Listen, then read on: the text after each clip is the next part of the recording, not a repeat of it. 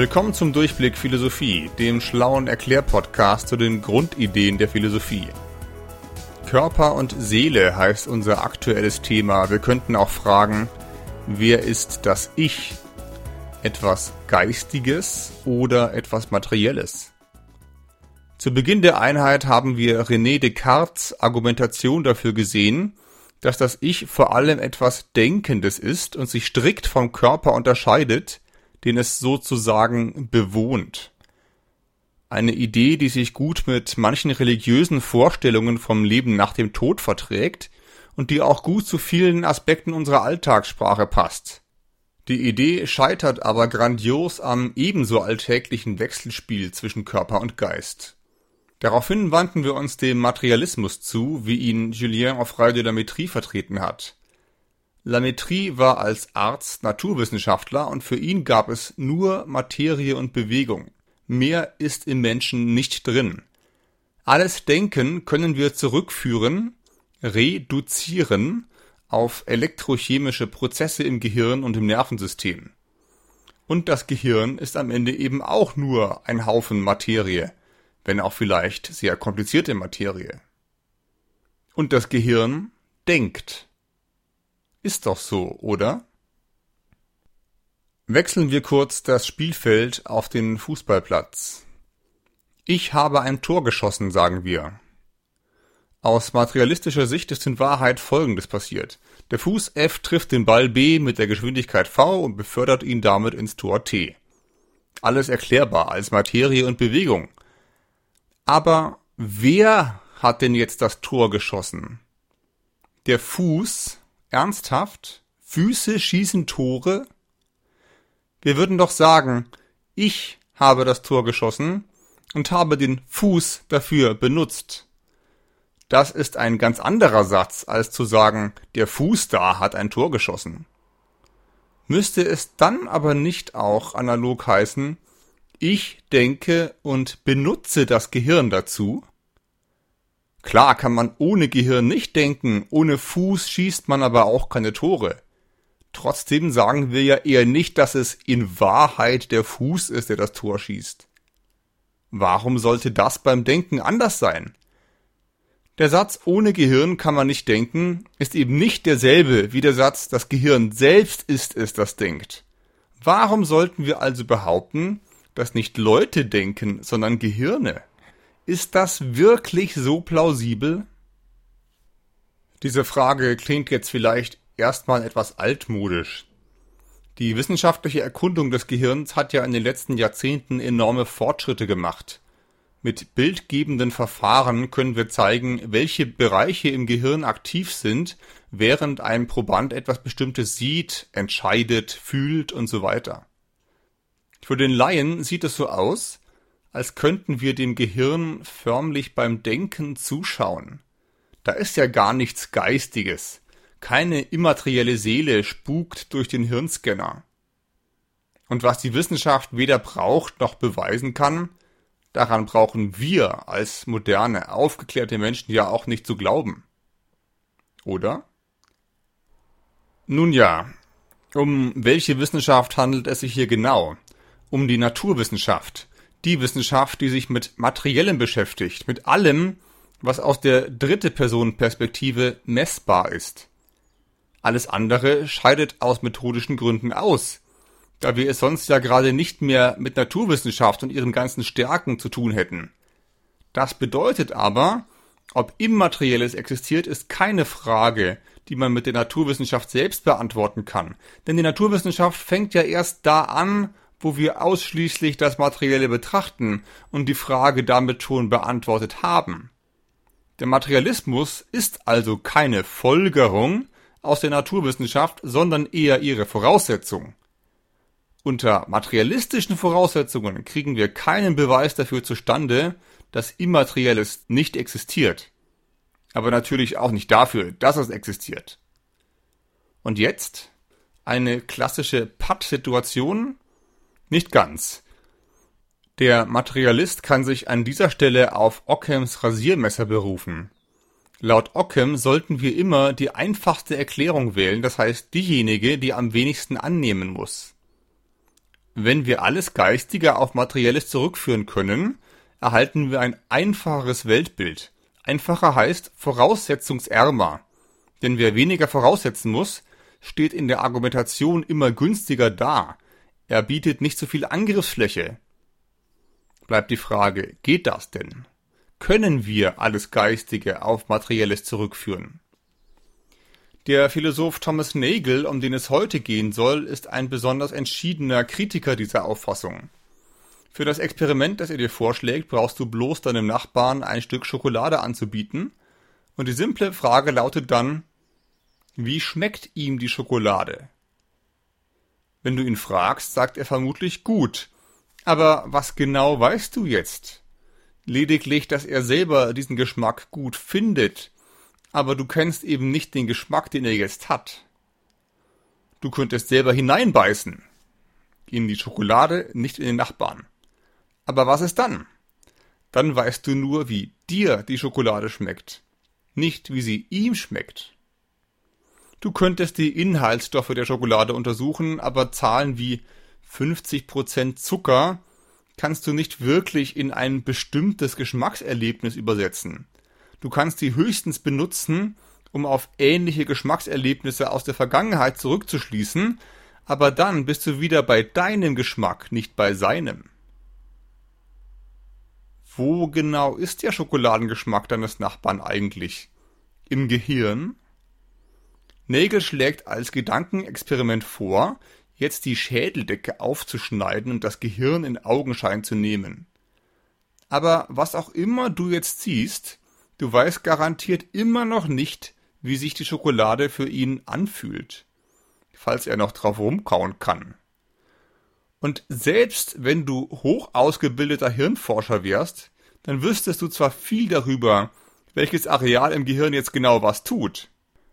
Du wüsstest aber immer noch nicht, wie die Schokolade für ihn schmeckt.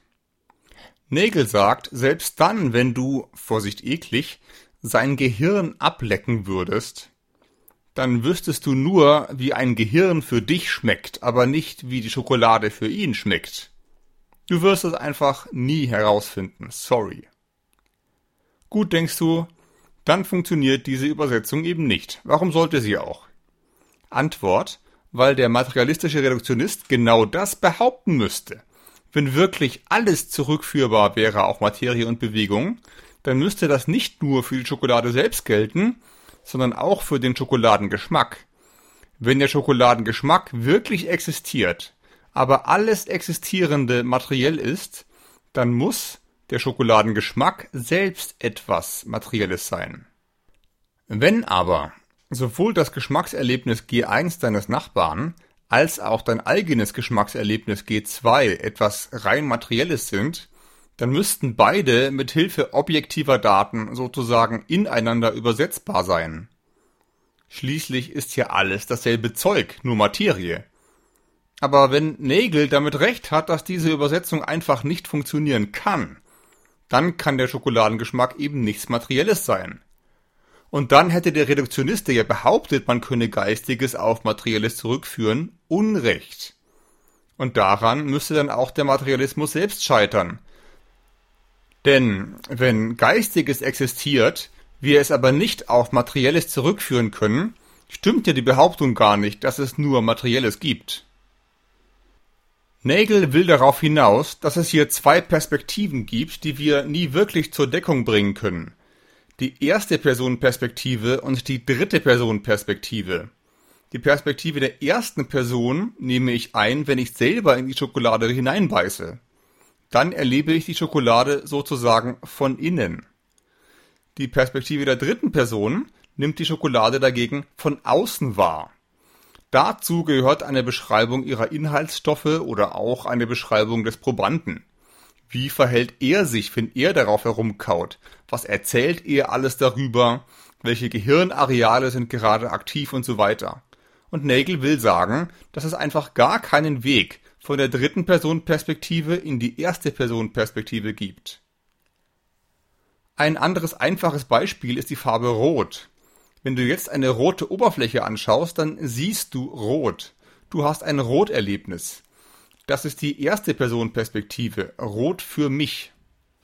Die Physik würde dir eine ganz andere Geschichte über Rot erzählen. Farben kommen durch Wellenlängen des Lichtes. Die Oberfläche, die du siehst, ist in ihrer Mikrostruktur so beschaffen, dass sie das Licht in einer bestimmten Weise bricht. Es entstehen dann bestimmte Lichtwellenlängen, die der Sehnerv auf eine bestimmte Weise übersetzt. Der Unterschied zwischen Rot und Blau liegt in eben diesen Oberflächenstrukturen und Lichtwellenlängen. Der Naturwissenschaftler Holmer von Dietfurt hat deshalb in einem Text einmal folgendermaßen zugespitzt: Die Welt an sich ist farblos. Das einzige, was wir über Farben in der materiellen Wirklichkeit sagen können, ist Strukturen und Wellenlängen. Das sind Farben aus der dritte Person Perspektive, sozusagen von außen betrachtet. Den Unterschied zwischen diesen beiden Perspektiven veranschaulicht ein in der Philosophie des Geistes sehr bekanntes Gedankenexperiment. Es heißt Marys Zimmer. Mary verbringt ihr Leben in einem geschlossenen Zimmer. In diesem Zimmer ist alles in Schwarz, Weiß und vielleicht noch Grautönen gehalten. Auch Mary selbst, insbesondere ihre Kleidung. Von Beruf ist Mary eine brillante Wissenschaftlerin und beschäftigt sich mit Farbwahrnehmungen. Schwerpunkt die Farbe Rot. Sie weiß alles, was man über Rot wissen kann. Wellenlängen, Oberflächenstrukturen, Lichtbrechung, Zäpfchen im Auge, Sehnerven, den frontalen Kortex im Gehirn und eben all sowas. Mary kennt sich aus. Eines Tages wird sie nun aus ihrem seltsamen Arbeitsgefängnis entlassen und sieht draußen als erstes natürlich eine rote Rose. Frage. Lernt Mary in diesem Moment irgendetwas Neues? Weiß sie irgendetwas, das sie vorher nicht wusste? Was sagt Mary, wenn sie diese Rose sieht? Laut Frank Jackson, dem Erfinder dieses Gedankenexperiments, sagt Mary als allererstes Wow. Warum? Wow sagen wir dann, wenn wir etwas Besonderes, vor allem etwas ganz Neues kennenlernen. Mary weiß zwar alles über die Farbe Rot, auch das Rosenrot sind, aber sie weiß erst jetzt, wie es ist, Rot zu sehen, wie sich Rot sozusagen anfühlt. Wusste sie vorher, was Rot überhaupt wirklich ist? Irgendwie ja, irgendwie aber auch nicht. Fußnote. Wahrscheinlich erinnerst du dich an die Yetis aus Episode 1 oder ans Matrix-Szenario. Auch Marys Zimmer ist eine neue Version von Platons über 2000 Jahre altem Höhlengleichnis, jetzt aber auf das ganz spezielle Problem der Rotwahrnehmung gemünzt. An diesem Beispiel sehen wir, wie bestimmte Denkfiguren der Philosophiegeschichte immer wieder mit neuen Schwerpunkten wiederverwendet werden. Aber weiter im Text. Für das Rotgefühl, das Mary hat, wenn sie herauskommt, wurde in der Philosophie der Begriff Qualia entwickelt.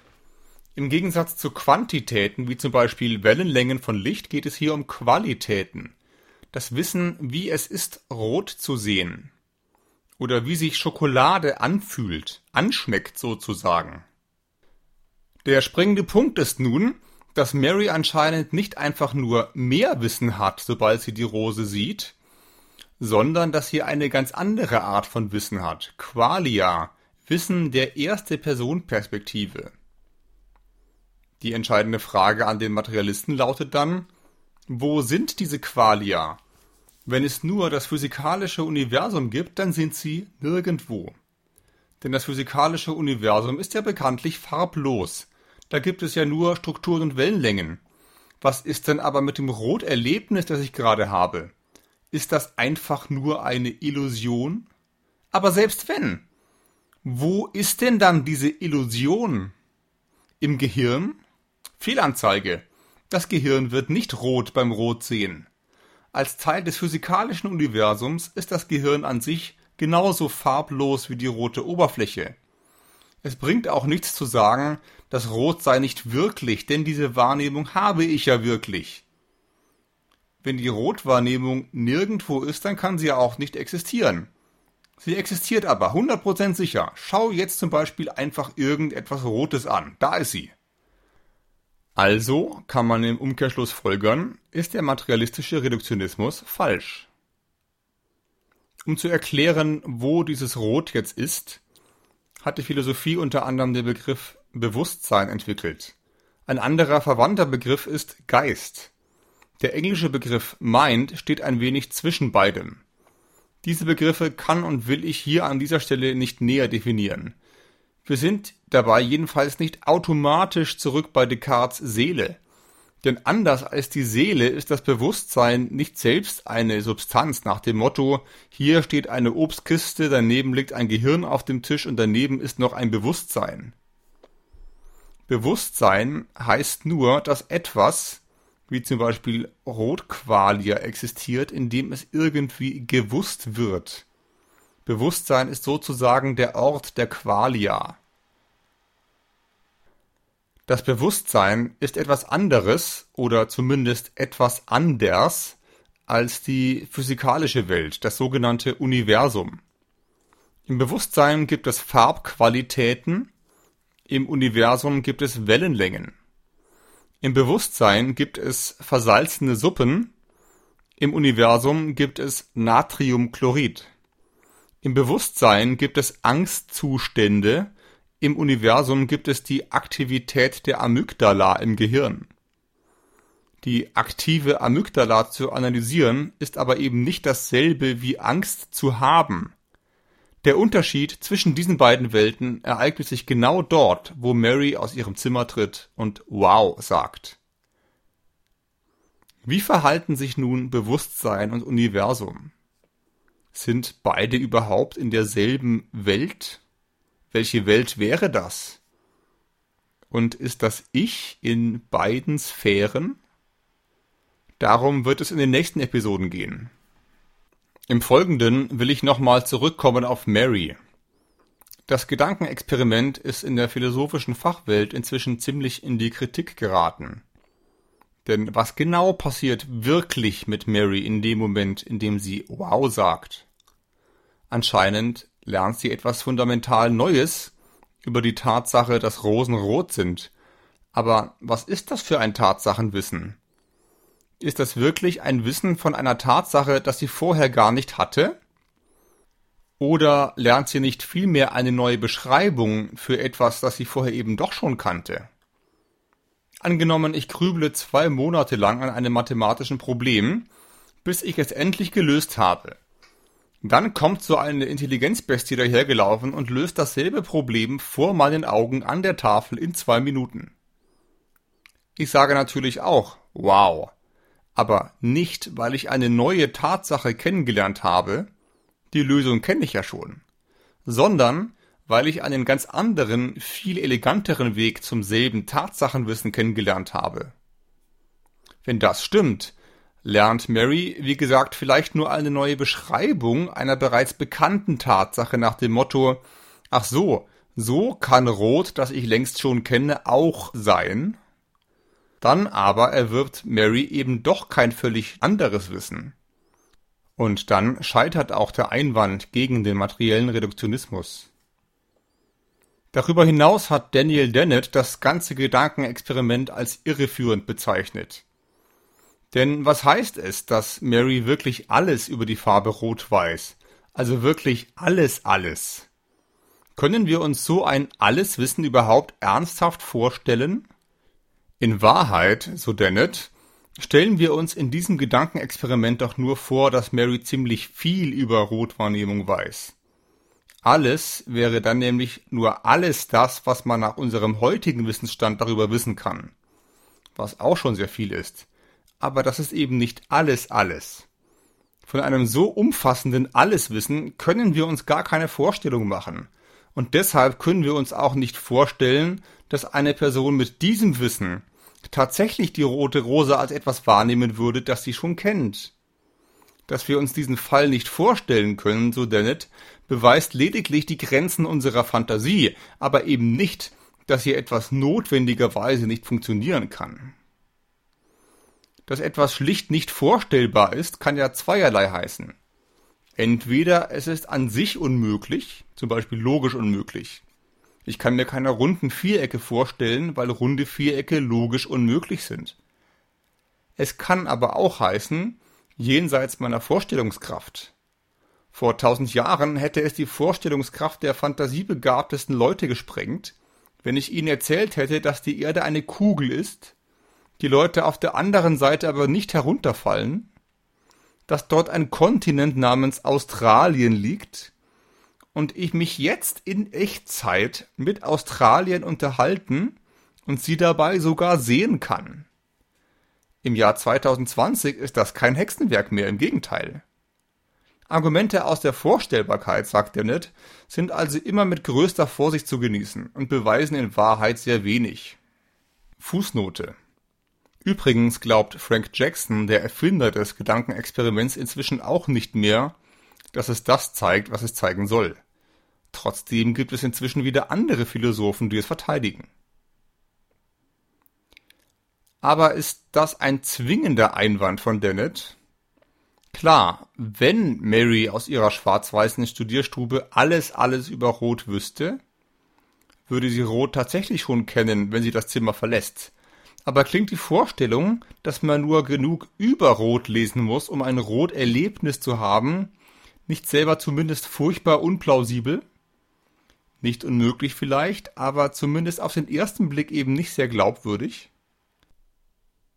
Ich breche die Diskussion an dieser Stelle einmal ab, will aber darauf hinweisen, dass der Materialismus alles andere als selbstverständlich ist.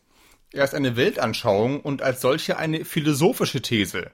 Selbst wenn der Materialismus wahr ist, macht das die Philosophie nicht überflüssig. Im Gegenteil.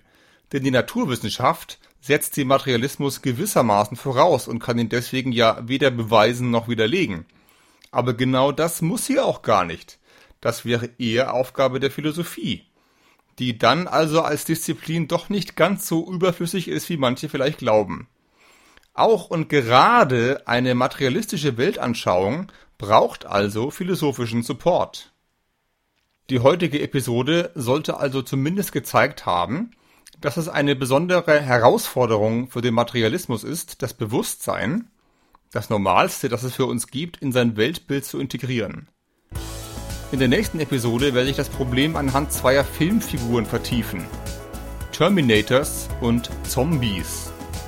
Danach werde ich zwei Alternativen aus der aktuellen Diskussion aufzeigen, die einen Ausweg aus dem Problem des Bewusstseins suchen.